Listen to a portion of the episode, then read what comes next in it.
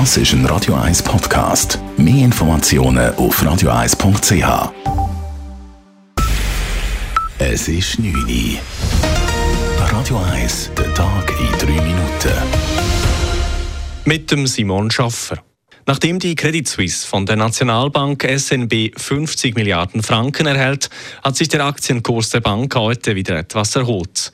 Nach dem historischen Sturz von gestern stieg er heute knapp wieder über 2 Franken. International werden die Vorgänge rund um die CS mit Sorge beobachtet, sagt Ernst Ludwig von Tadden, Professor für Wirtschaftswissenschaften an der Uni Mannheim. Das Schweizer Bankensystem ist global und es ist zwar ausgezeichnet, aber es ist natürlich trotz allem ein System, das von einer relativ kleinen Zentralbank und einem relativ kleinen Land getragen wird.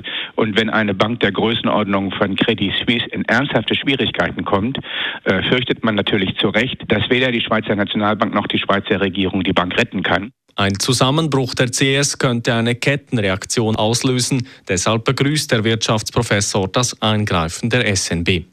Die Analysten der großen US-Bank JP Morgan gehen derweil von einer Übernahme der Credit Suisse durch die UBS aus.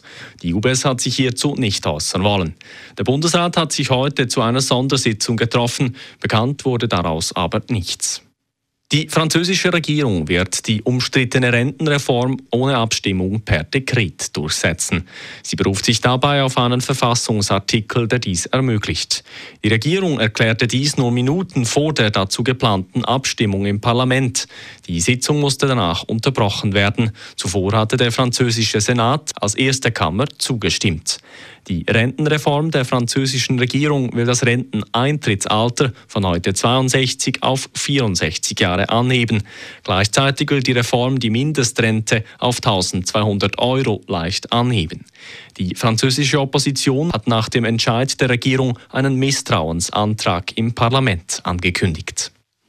Die Ukraine erhält Kampfjets aus Polen. Das hat der polnische Präsident Andrzej Duda angekündigt.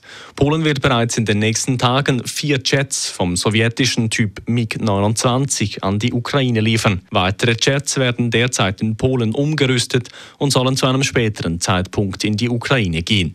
Polen ist damit das erste NATO-Land, das der ukrainischen Forderung nach Kampfjets zur Verteidigung gegen Russland nachkommt.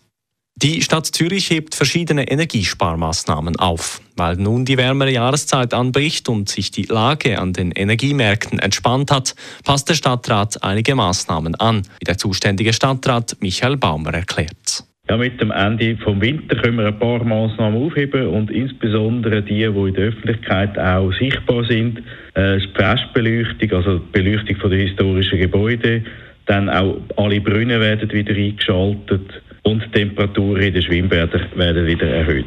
Der Stadtrat hat aber auch beschlossen, gewisse Maßnahmen weiterzuführen, dies weil sie eine Effizienzsteigerung bewirkt haben oder weil sie keinen negativen Einfluss auf die Bevölkerung haben. Dazu gehören unter anderem die Reduktion der Beleuchtung in Amtsgebäuden oder die Temperatursenkung in öffentlichen Verkehrsmitteln. Radio 1 Wetter. Es gibt eine klare Nacht, teilweise aber mit ein paar Wolkenfeldern. Morgen am Freitagmorgen hängt örtlich dann noch ein Nebel, der löst sich aber rasch auf und trotz ein paar dünnen Wolken wird es meistens sonnig. Die Temperaturen morgen am frühen Morgen liegen um den Gefrierpunkt herum. Sie steigen im Verlauf des Nachmittags aber auf bis zu 19 Grad. Das war der Tag in drei Minuten.